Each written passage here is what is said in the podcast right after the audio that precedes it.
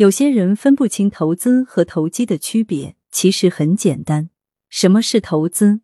你家门口有个面馆，每天生意都很好，每个月都能带来稳定的收入，比如净利润十万。从数据上来看，其实就是每年净利润为一百二十万。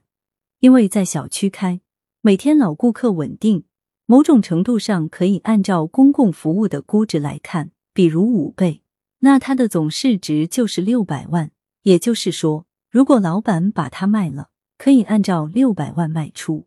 但是这个面馆没有上市，结果有一天，老板突然遇到问题，比如疫情期间流动大大减少，面馆净利润下滑不少，老板也不会算，就按照之前一年净利润来算了，一百二十万就卖出。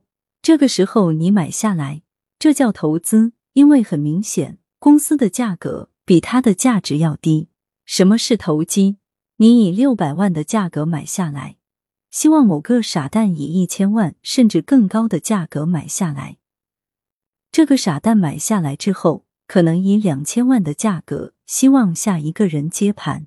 投机的核心不在于资产的真实价值，而在于买下之后以更高的价格卖出去。投资在乎的是资产产生的现金流收入和资产的正常增值，而投机在乎的是赶紧有下一个傻蛋接盘。